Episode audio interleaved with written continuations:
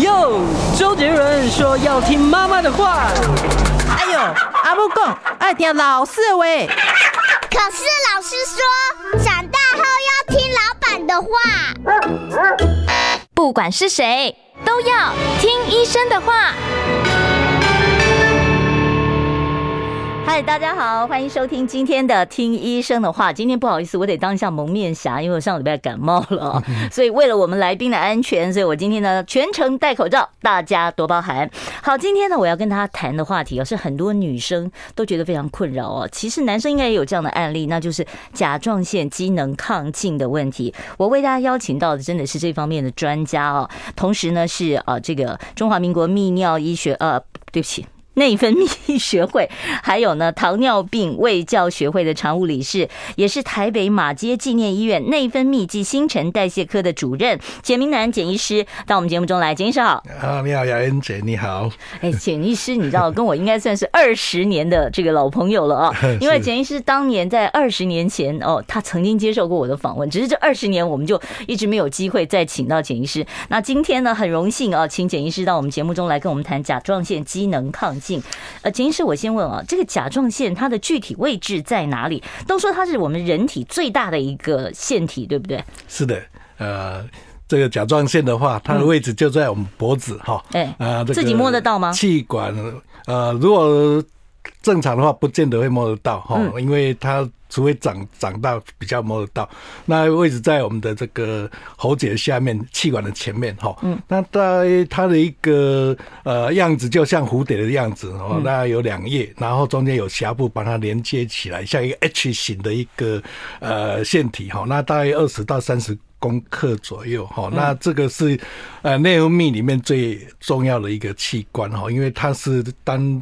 做这个制造甲状腺素的一个工厂，这样子。甲状腺素到底做什么用的？是的，这很好的问题。就是说，甲状腺素它本身，它是在作为我们啊，在调节我们的代谢也很重要的一个物质。那它帮助我们在啊，从出生之后的生长发育。啊，比如说脑部的一个呃发育，都需要靠这个甲状腺来做。啊，连脑部发育都要靠甲状腺呢？没错，没错，没错。所以如果正常的话，我们才能够有正常的这种呃智力。哈，如果所以反过来讲，如果说甲状腺分泌不够，可能在小时候有这样的问题的话，可能就会出现这种智商可能会比较偏低，啊，生长也会比较迟缓，也就是所谓的呆小症这种状况。反之，如果说生如果分泌过多的话，就是所谓的甲状腺机能亢进，那可能也会出现一些代谢的问题。是，您刚才讲到说这个甲状腺，那是小朋友的时候。那如果说大人都已经智力发展完成了，那这甲状腺素还有用吗？呃，也是有，因为它是作为我们的调节代谢、调节我们的啊电解质也很重要的一个器官。然后啊，它这个甲状腺素就扮演一个非常重要的角色。它有点像我们车子的油门呐，哈。如果说呃代谢呃快的话，就是说亢进那种状态的话，就好像油门踩得重，车子就很快速这样子往前冲。嗯，那爆冲当然会发生危险。哦，啊，一样的道理，代谢如果太快的话，也会产产生一些呃这个并发症。反之，如果说油门踩得轻，就好像甲状腺机能低下的话，那就好像油门踩得轻，那车子好像有力没力的无精打采这样子。所以，呃，所以甲状腺机能低下，另外一个层面的话，那可能就是一个呃这个生理状况也是会。整个变慢了，会变慢，变成说无精打采哦，那没有力气这样子，哦，那也会可能会产生一些呃不好的一些呃后影响这样子。哦，所以呢，太快不行，太慢也不行，哦，就是要嘟嘟好。那这个嘟嘟好的标准数值，我怎么知道我有没有嘟嘟好？我验血就可以吗？哎，对，就是说可以透过验血来了解说我们是不是甲状腺有机能亢进或低下的问题。嗯，就是说透过抽血来看看功能好不好。嗯，那另外就是说我们可能会在乎，就是说，哎，会不会有甲状腺肿大的问题？因为有的，因为有时候是。在症状上面，有的人会出现肿的问题，那就要靠呃那个超音波来检查甲状腺，看有没有呃比一般人还要大的这个问题。是，其实现在很多公司的健检都可以让你做这个甲状腺的超音波，是啊，就是要观察一下你甲状腺的这个状况啊。是。那我先从我们今天的主题机能亢进来谈啊。机能亢进，大家印象中就是哎眼睛会凸出来，脖子会粗。那想问一下，是不是这些症状每个人每一个患者都会有吗？然后他会有一些呃心跳吗？或者是其他方面的症状？临床上比较常看到的是哪些？是的，这很好的问题，就是说，呃，一般大家谈到甲状腺就以为，是眼睛一定要突出，呃，立刻马上想到会不会眼突啦，嗯，脖子肿，倒不见得哦，哈。那根据统计的话，那甲状腺机能亢进会有这种眼突的问题的话，大概五个里面是大概是两个啦，并不是，并不是大家大家都会有这种突的问题，嗯，那。比较常见的症状，刚刚雅媛有讲到，就是说像容易心跳快啊，嗯，发手抖啊，哈，然后就是怕热啊，哈，体温升高啊，哈，还有就是有容易失眠呐，啊，甚至说来容易拉肚子啊，哦，这些问题啊，甚至于就是呃会有这种就是掉头发的问题，哈，嗯，那如果是老人家有时候，有时候会有这种呃失智的问题，哈，啊，这些比较非典型的这种症状也可能会出现。那女生的话，也有可能产生这种为月经不规则，甚至严重的话导致不孕。所以我们在呃门诊的话，常常有。啊，接到就从妇科那边转过来的病人，他是不孕的，那检查出来才知道说，他的原因是因为甲状腺有机能亢进，导致他在这个排卵上面有一些功能上面的问题，哦，导致不孕，哦，类似这样的一个症状都有可能在甲状腺机能亢进出现。是主任，你现在刚才讲的这些症状，我就一直在想说，像你说这个怕热啊、掉头发呀、手抖啊，哈，那这些像手抖有颤抖症嘛？哦，那怕热更年期会怕热啊，哦，那掉头发也。是很常见，贫血都会掉头发呀。对对，对。哦，那这样我怎么判断？是不是你们很常常会从别科收到很多转过来的这个呃患者？然后那最早期的这个甲状腺机能亢进，它一开始通常是什么样的呃这个症状出现，才会让他们来求诊呢？是的，啊、呃，这个问题很好，就是说我们的病人很多是别科第一时间的话是看别科的，嗯，比如说因为心跳快去看心脏科，嗯，哦，那因为拉肚子去看肠胃科。啊，因为这个不孕症哦，去看那个妇产科，嗯，或是说呃，因为这个呃失眠去看身心科，哦啊，有的是呃去做全身健检啊，抽血发现甲状腺呃有问题啊，跑来我们科来看的。啊，呃，这个都有。那比较典型症状就是，从一开始可能就是呃莫名其妙心跳快啦，哦，或是手抖，哦，这些原因比较常见的是这些原因。是。那通常它好发在什么样的族群啊？男生多还是女生多？我印象中好像看到的甲亢的患者好像都是女生，欸，哎，男生有吗？呃，也有，男生也有，但是。比较起来的话，女生会比男生多，大概女生跟男生比大概三比一哦，甚至四比一哦，这样的一个状态。嗯，哎，然后什么年龄啊？啊，然后年龄层的话，大概是女生的话，大概二十到五十岁这一段年龄的话，啊，经常。会有呃有机会发生这样子，是那那就就就经常有机会，我们就要问说，到底为什么会有啊？那这个为什么会有？是它有家族遗传性吗？还是说它是跟你的压力有关？还有其他的原因造成吗？是的，这个问题很好，就是说很多原因是因为来自于家族性的遗传性的原因是遗传性的哦。我们常常讲说是一种敏感的体质，而造就他未来可能比较容易有甲状腺亢进的问题。那过敏的人特别容易喽？呃，也可以这么讲，就是说体质比较敏感的人比较容易有这方面的一个倾向。嗯，但是。呃，有家族有，并不见得说就就一定会有这些问题，因为有时候会不会发作，还是会要看你后天的生活习惯是不是有偏差。嗯，我往往是来自于后天的一个压力，有造就这样的问题。嗯，所以一般他们有统计，就是说。哦，如果说，因为刚才有讲说女生可能比较会有这方面的问题，所以如果说妈妈有的话，那么作为女儿的话，她大概发生亢进的几率大概是一般人的六到九倍。哦哦，那如果换作几率来看的话，大概是百分之五十左右。也就是说，妈妈如果有呃甲状腺机能亢进，那他是生了两个女儿，可能有一个可能会会有生的是儿子的话呢？儿子的话可能几率比较低，低一点。对对，但是为什么会有这样差别？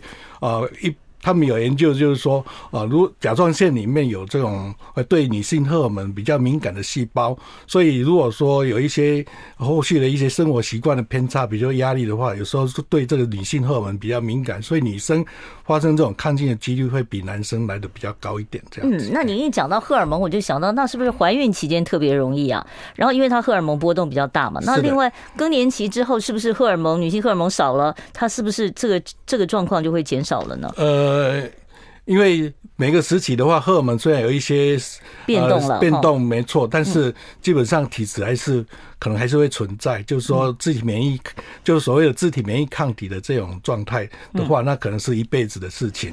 嗯、所以，也许就是说，在年轻的时候有抗进的问题，但是因为他有自体免疫抗体的一个状态的话，有可能在他年纪大的时候，反而就是因为这种抗体会让我们的甲状腺比较容易啊。呃提早退化的话，可能在更年期之后，哦，他可能表现如果说退化太快的话，可能会变变成甲状腺低下的问题。哦，是这样子。另外有一种啊，这种一个状况，不过就是说，一旦有被诊断有。如果有这个甲状腺机能亢进的话，可能就是呃长期需要去做一个追踪，然后去做一些生活习惯的调整，才能避免甲状腺亢进的一个发生。嗯、是，那其实如果说出现甲亢，大家其实会比较担心的是说，它会不会是甲状腺癌的一个症状呢？造成甲状腺的机能亢进的，有这个可能吗？啊，是的，这个问题很好哈。基本上甲状腺癌它本身是一个结构上面的问题哈。嗯。啊，但但是结构上问题。呃，是有可能，就是它一个甲状腺亢进是甲状腺癌所发生的呃的症状之一，但是甲状腺机能亢进不必然就是有甲状腺癌的一个状况，嗯，所以要去厘清，去呃辨别说是不是因为甲状腺癌的一个关系而导致亢进，就是要必须要做进一步的检查，去了解说除了。呃，功能上面有亢进之外，它结构上面是不是有甲状腺癌的可能？嗯，是好。是那那待会儿呢，我会继续来跟这个简主任呢来了解哦，这个甲状腺机能亢进它的一些成因，还有一些治疗的方式哦。另外呢，对于呃甲状腺这个机能亢进，它对我们的情绪会产生什么样的影响？我待会儿同样的会跟主任来探讨。好，我们稍微休息一下啊，待会儿再回到我们听医生的话节目现场。我是主持人李亚媛，待会儿见。想健康怎么这么难？想要健康一点都不难哦！现在就打开 YouTube，搜寻“爱健康”，看到红色的“爱健康”就是我们的频道哦。马上按下订阅，并且打开小铃铛，就能医疗保健资讯一把抓。想要健康生活，真的一点都不难，还等什么呢？爱健康的你，现在就打开 YouTube 订阅“爱健康”。您现在所收听的是我们中广的《听医生的话》，我是节目主持人李雅媛哦。今天我因为感冒的关系，所以呢，我戴着口罩，声音也有点哑，大家多多包涵。待会儿呢，我要捍卫一下我的咳嗽自由，万一我的喉咙真的很痒的话，我可能会小咳两下，然后请各位多多包涵。我们今天为大家邀请到的呢，哦，是内分泌还有新陈代谢方面的专家哦。真的，我跟大家讲，我自己试过啊，这个呃，这个简医师呢，他真的是啊，这个门诊都是满满满的啊。今天。是非常难得，我们请到简医师到节目中来，所以待会儿三十八分以后，如果说您有任何呃有关于呃这个甲状腺方面的问题，特别是糖尿病方面的问题啊，你都可以打电话来请教简明南简医师哦，他是马街医院内分泌及精神代谢科呃新陈代谢，我怎么会讲成精神代谢？我对不起你们啊，精神。新陈代谢科的主任简明南简医师啊，简医师，我们刚才聊到了很多就是甲亢的一些症状啊，是是。那接下来我就要问一下哦，这个甲亢啊，它有没有可能是其他的重大疾病？我们刚才讲到的是呃甲状腺癌嘛，哦，是是。那它有没有可能是其他重大疾病？和糖尿病有没有关系？那甲亢还有什么样其他的呃这个我们必须要担心的它比较严重的一些问题？是是是。这个问题也很好，就是说甲状腺机能亢进，它本身可以是那个我们身体里面自体免疫机能的失调的关系而导致的。那这种自体免疫机能的话，有失调的话，往往就是它的在体质上面比较容易有啊这个糖尿病的一个状态。哦，所以甲状腺机能亢进跟糖尿病是正相关，也有相关的。哦。等于也说，也可以这么讲，兄弟病嘛。所谓兄弟病，就是常常互相会有影响。也就是说，有抗进的话，也可能要往后也要注意自己以后血糖是不是有正常。嗯，哦，但是当然可以透过血液检查哈，或者是健检去了解厘清有没有糖尿病。那另外的话，糖尿病本身，尤其是第一型糖尿病的话，它跟自体免疫机能失调也有关系的话，也是常常会合并有这。甲状腺。第一型啊，一般大家比较都都说饮食啊，或者造成的这种东西第二型嘛。对对对，第一型是比较先天的吗？第一型比较属于先天的那个糖尿病，嗯，哦，在比例上面没有像第二型糖尿病那么多了，嗯，台湾大概第二型糖尿病大概占百分之九十九是这个第二型的，那第一型大概占差不多百分之一这样子，嗯，哎，是不是很多，但是。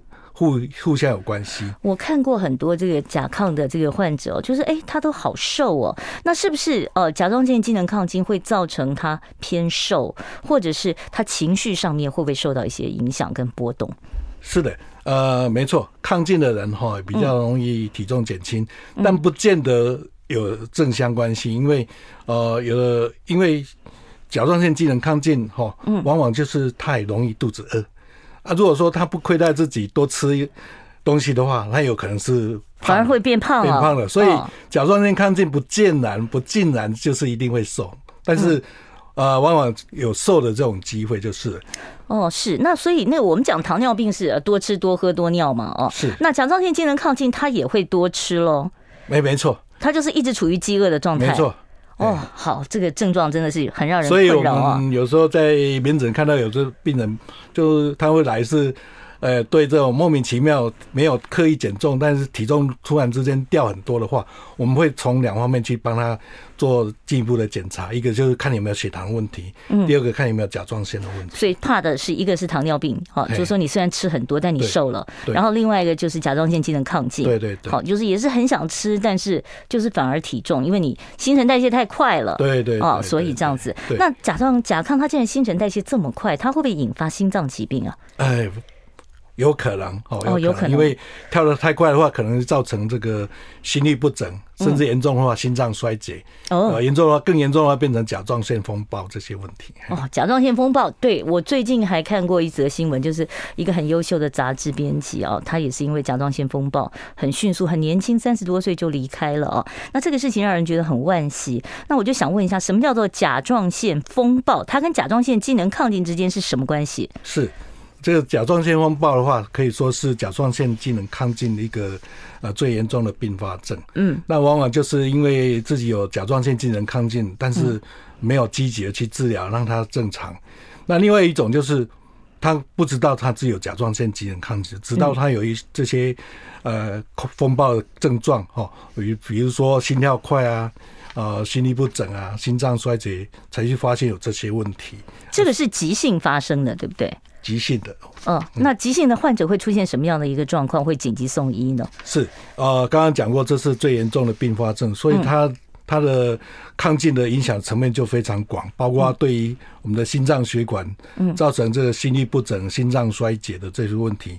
那同时，它也会影影响到我们的神经系统，包括呃比较容易有那种脑意识昏迷，或是意识不清，或是常常会胡言乱语哦，甚至于容易嗜睡哦，各种精神状况都有可能出现。另外，它有可能对我们的消化系统产生不良影响，会可能会有恶心、呕吐啊、腹泻啊、黄疸啊这些问题啊，甚至也会有这种发烧的问题出现。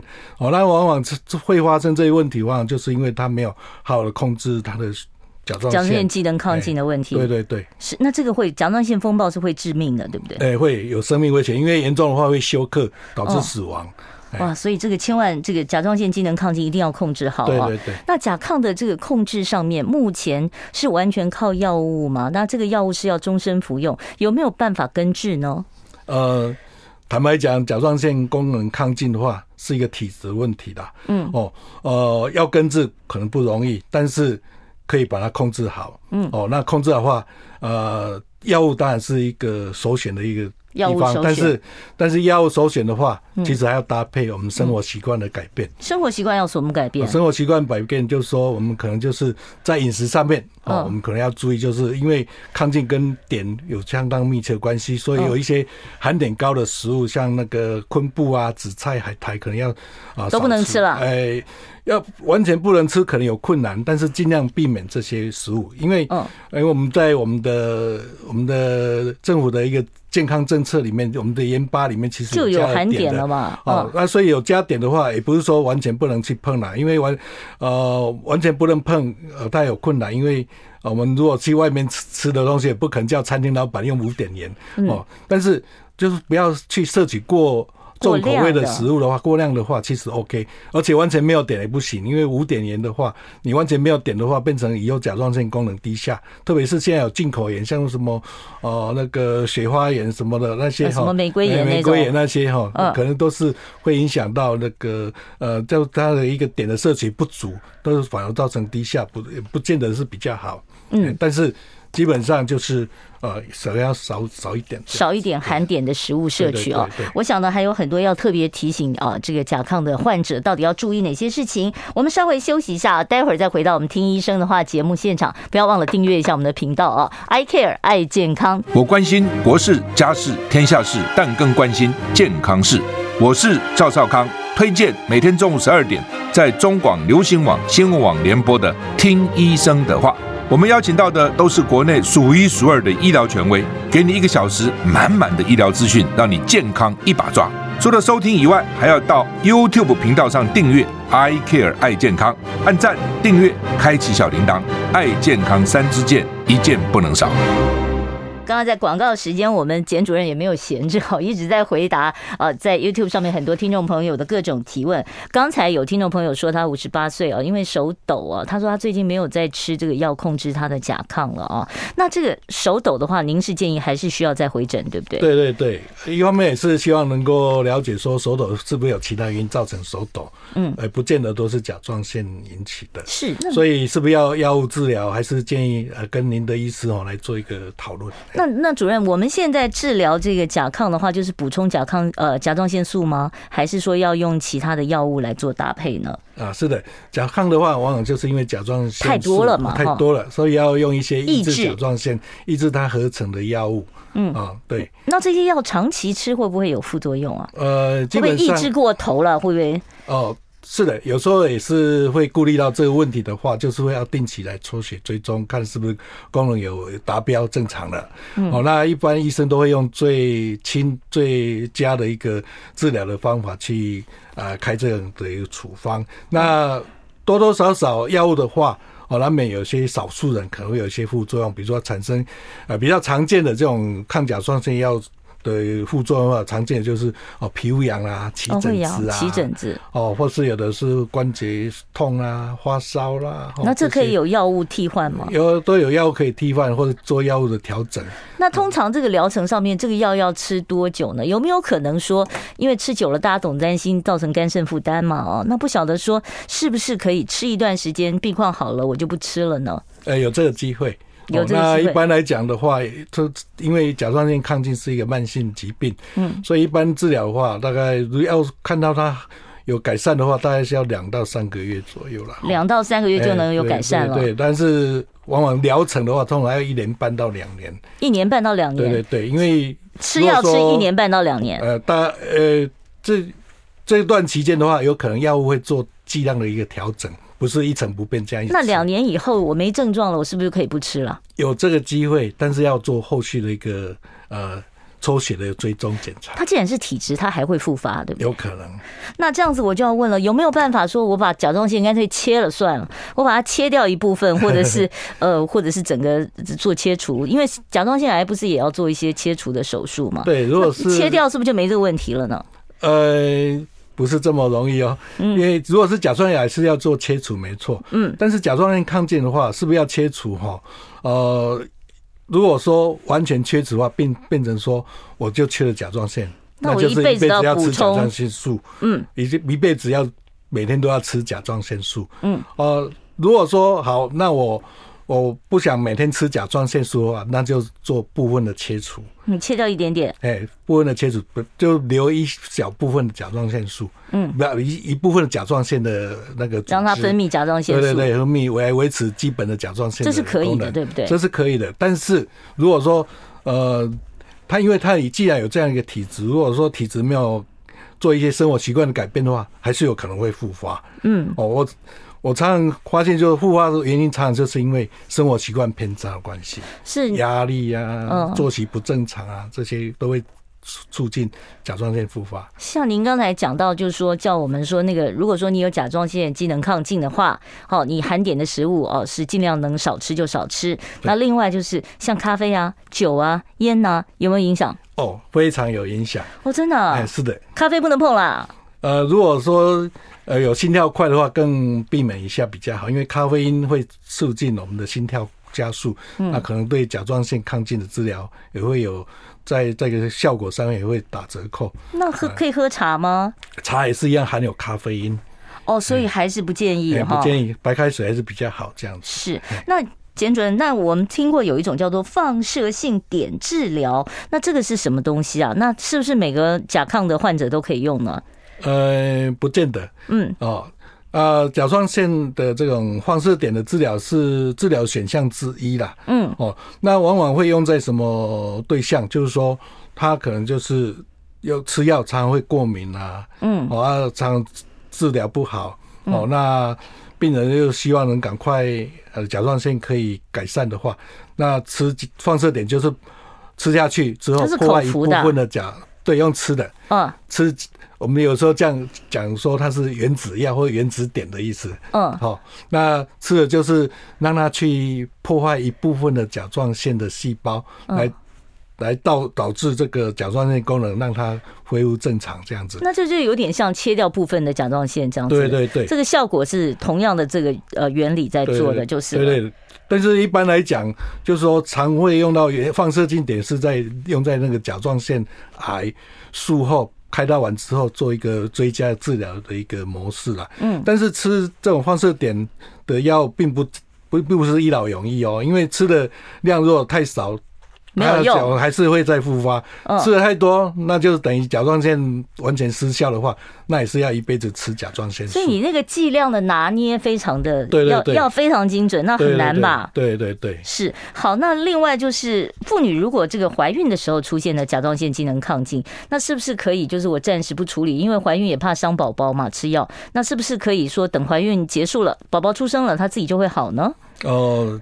这种想法可能要调整一下，嗯，因为在怀孕的时候有甲状腺机能亢进，还是要接受治疗会比较好，嗯，因为如果没有治疗的话，甲状腺亢进本身对孕妇来讲其实是一个威胁。它会造成早产吗？哦，会容易造成早产，甚至于造成流产或者死产，这么严重，甚至于就是小孩子一旦。假设生下来的话，他的体重会比一般 baby 还要轻，哇，这些都会造成对小孩子的一个不利的地方。所以反而是你要积极的就医，还是要就医，要由妇产科跟内分泌科，然后大家来合作，对的，一起来来做一个会诊，对对对，哦，要让这个这个就是最安全的用药的情况之下，然后确保宝宝，确保妈妈的健康啊。好，那另外我还想问一下，对于很多很多女生特别在意就是。突眼的问题是这个突眼一旦已经发生了，还有机会恢复吗？呃，突眼的话，其实我们要看它的轻或重。嗯，那一般会建议他同时也。啊，照会一下我们的眼科医师，帮他评估啊，可能给他一些药物哈，比如说用人工泪水啊，或是药物来治疗，让他比较收敛这样子。嗯，或是如果怕光的话，可以戴一下太阳眼镜，类似这样的一些呃治疗这样子。那另外就是说，可能要改变一些生活习惯哈。如果说有突眼的话，可能作息要正常，避免焦虑、紧张、压力、熬夜。嗯。哦，所以你越熬夜哦，越生活不正常，你突眼的情况或者是。呃，这个突眼的发生几率就越高。对，是。好，现在时间呢已经快要十二点三十八分了。我知道很多朋友已经在那个电话前面准备要拨了。好，你等一下可以拨零二二五零九九九三三零二二五零九九九三三。我们现场为大家请到的是马街医院呃新陈代谢跟内分泌科的主任简明南简医师，待会儿可以打电话进来哦。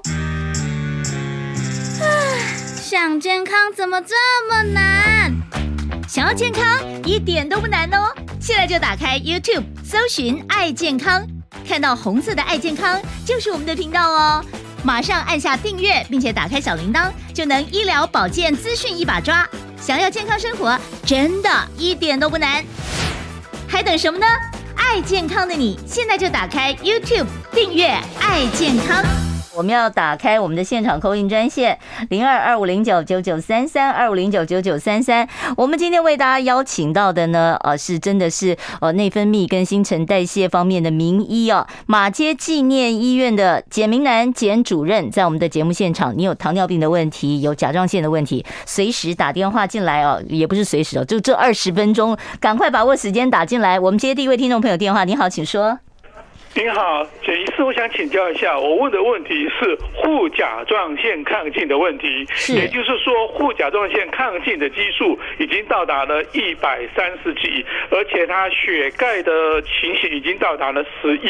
那医生是说，像这一种的话，护甲状腺亢进，而且在护甲状腺突然间的状况，一定是要去手术，因为他经过扫描呢，那当然可能护甲状腺上面也长了一个小，比如说小的小小的肿，类似肿瘤这样，一定要。要手术，那我想请教一下，就是说，男性已经接近了七十岁了，他还这样子这种病还需要去手术吗？而且他是不是不手术会有什么样的后果？医生还说这是一种怪病，所以请教简医师，谢谢。好，简医师怎么看？谢谢。关于这副甲状腺亢进，而且钙离子我们到十一，这是蛮高的哈。嗯。那其实我还是建建议你还是接受医师的建议哦，做一些手术的处理会比较好，因为这是最。迅速，而且最能够去解决你的问题的。因为如果没有处理的话，你的钙离子越来越高，可能以后会有很多后遗症，嗯，包括肾结石啦，哈，或是呃，这个我们骨质也比较容易，因为你 P 那个护甲状腺素比较高的话，也比较容易加速你骨质疏松的一个机会。所以这些状况其实对你是比较不利的。嗯，所以我也还是建议你还是听您的医师的建议会比较好。嗯，好，这个是给您的建议哦，就是还是觉得动手术可能会好一点哦。好，我们接下一位听众朋友电话，你好，请说。你好，请问那个甲状腺机能亢进好了，可不可以吃那个海带的东西？呃，建议你还是少吃一点会比较好，因为基本上有亢进，表示你有这样的体质，那可能就是在点的摄取上面还是注意哦。避免摄取过多。嗯，就是说你有这个体质的话，即便你现在的数值是好的，但是还是建议你饮食上面稍微要呃这个呃节制一点，节制一下。哦，吃到没关系，但是如果一旦吃多，小心还还是有可能会再复发。好，我们接下一位听众朋友电话，我们现场专线是二五零九九九三三啊，其他县市打进来要记得加个零二。好，你好，请说。好，哎，我我是从年轻的时候就有吃哈。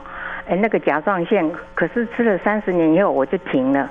然后我前阵子，哎，大概几年前我又在台大哈，给那个外科检查，他有用一个很长的针给我刺到脖子，我说需不需要开刀？他说不需要。然后呢，后来我又又不放心的，我又去给内科看，然后他给我抽血检查。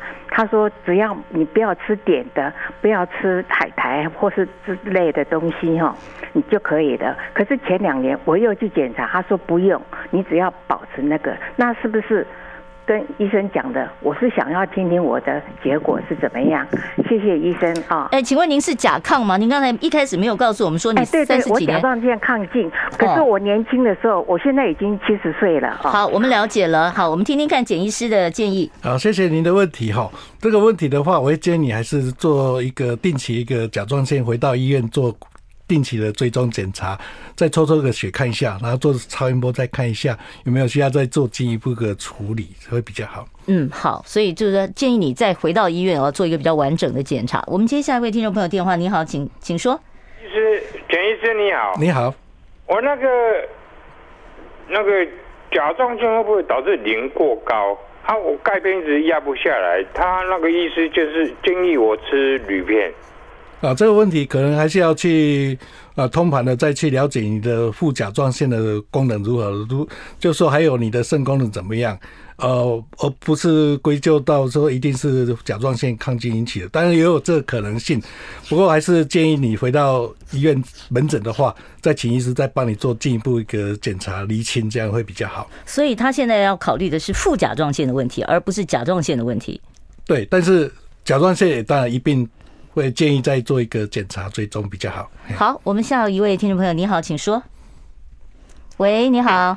喂，你好。嗯，我想请问医师，嗯，那个我今年五十五岁，是。我在三十五年前发现了甲状腺亢进，那时候是怀孕，甲状腺亢进，然后等我生产完之后，我有一个五公分的甲状腺结节，嗯，我一直追踪到现在三十五年，每次追踪医生都叫我开刀，然后三十五年后他还在叫我开刀，我想请问一下，他需要开掉吗？他会有癌变吗？然后坊间现在流行一种。针剂消敏素，他我想请问一下医生，他的利弊是怎样？嗯，啊，是的，呃，这很好的问题哈。那一般呃到一到五五公分，已经超过四公分，一般医生通常会跟你做这样一个建议啊，就开刀了，因为呃这个做穿刺检查也许是良性的，但是有可能这个。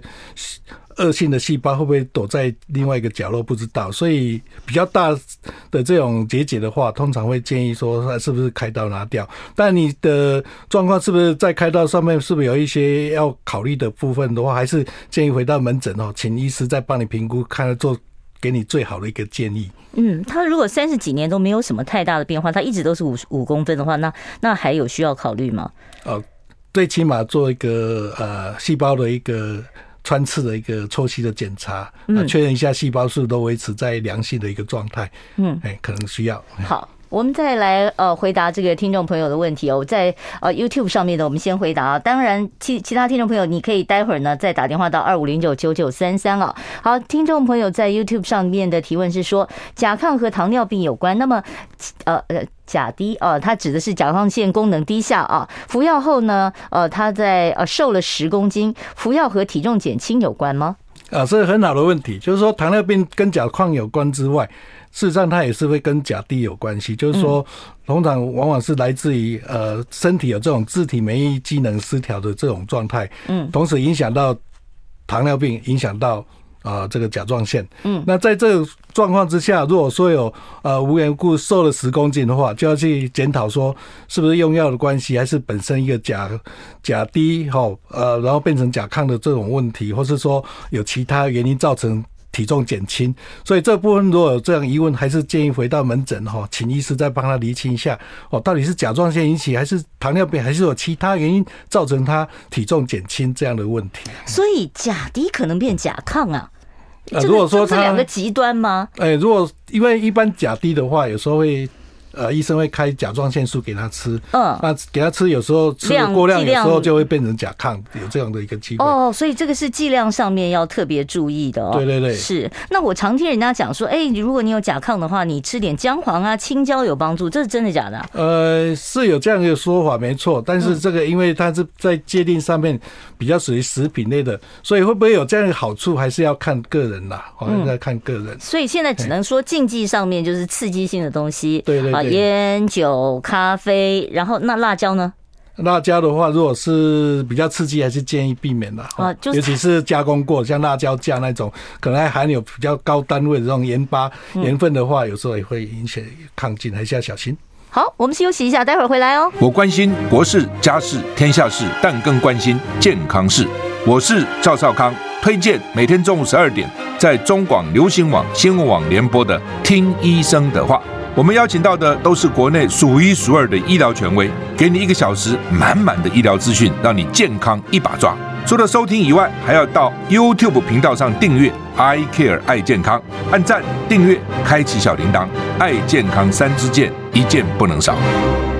听众朋友，如果说你有任何内分泌方面的问题、糖尿病的问题，还有呢甲状腺的问题，我们今天邀请到的是台北马街纪念医院内分泌暨新陈代谢科的简明南简主任，在我们的节目现场，你可以拨打零二二五零九九九三三的电话。我们接下一位听众朋友电话，你好，请说。各位好，嗯，我想请教一下，因为我甲状腺结节，嗯，对啊，因为就是已经吃了三四年的那个药，就是每天都一颗，就是五十微。功课的，请问一下，这个需要再继续吃吗？哦，吃了三四年了，结节要吃药。呃，是不是需要吃药？我想可以再跟您的医师讨论，因为有的状况是需要吃药来帮忙你来控制甲状腺。那呃，你这药的话，是不是需要吃？哎，因为有各种状况，可能还是要跟你的主治医师呃谈论你这样的一个疑虑，然后去跟你做一个最好的一个建议，因为。因为有非常多的状况，有的状况是需要吃药，有的状况是可以不用吃药。这样是，其实我一直很好奇一件事情哦，就是大部分的这个呃甲状腺有结节哦，这个也许是四公分左右的这个结节的话，很多患者他会很抗拒动这个手术，就是说我能不动我就不动。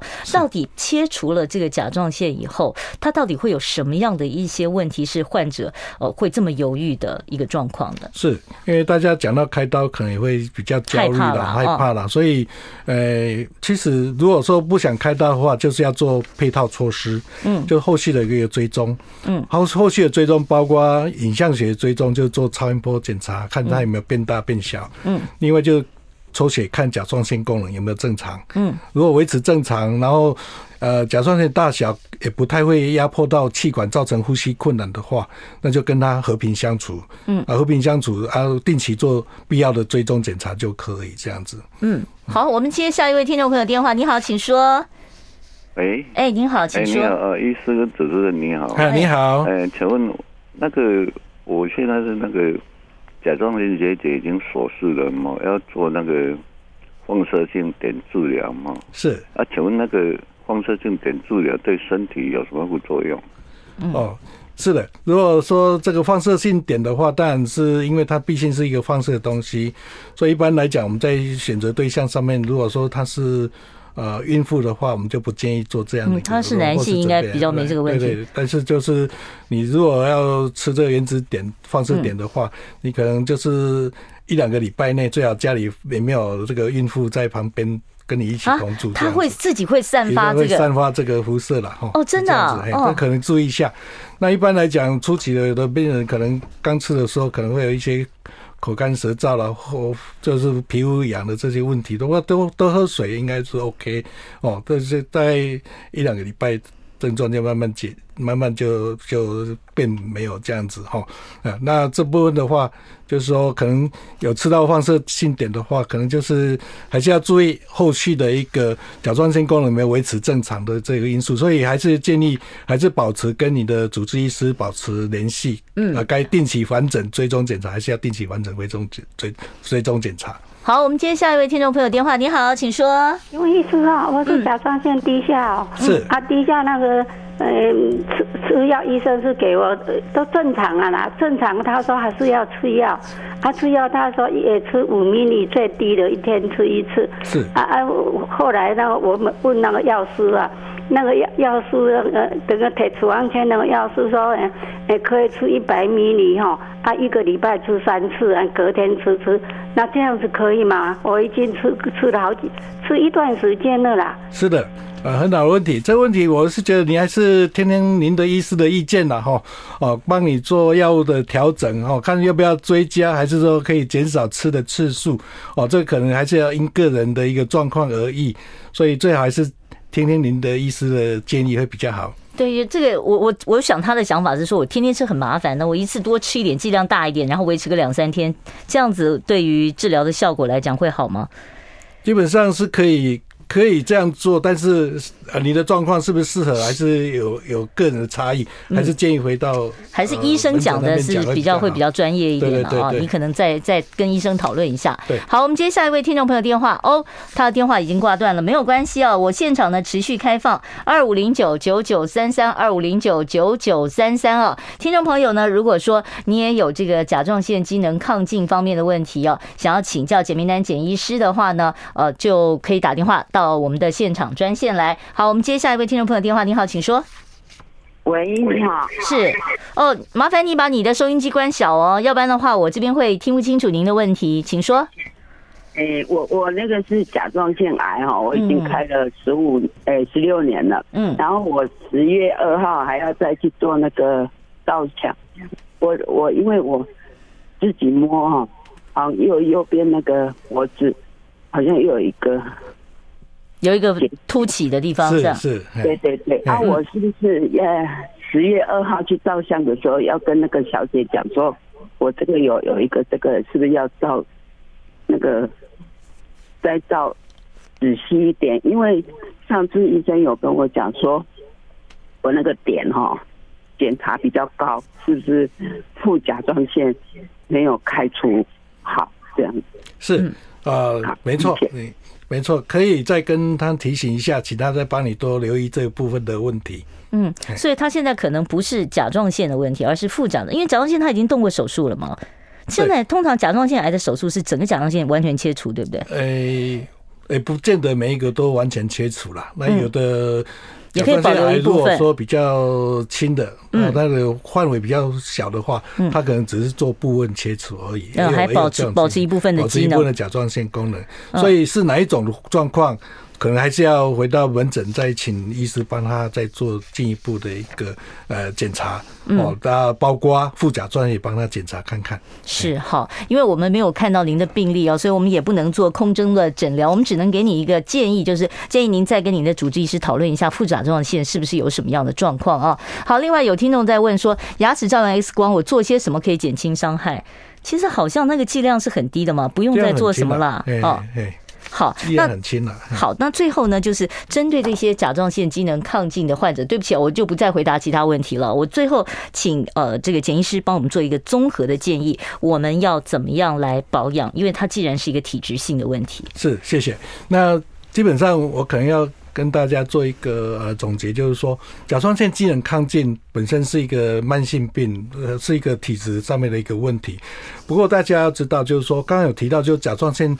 产生的这些状况的话，其实跟压力有关，嗯，然后可以说压力下的产物啦，嗯，所以我常常讲说，甲状腺它是一个受害者，嗯，那凶手是谁？就是压力，你的生活压力，生活习惯偏差造成甲状腺问题，所以要改变生活习惯，减轻压力。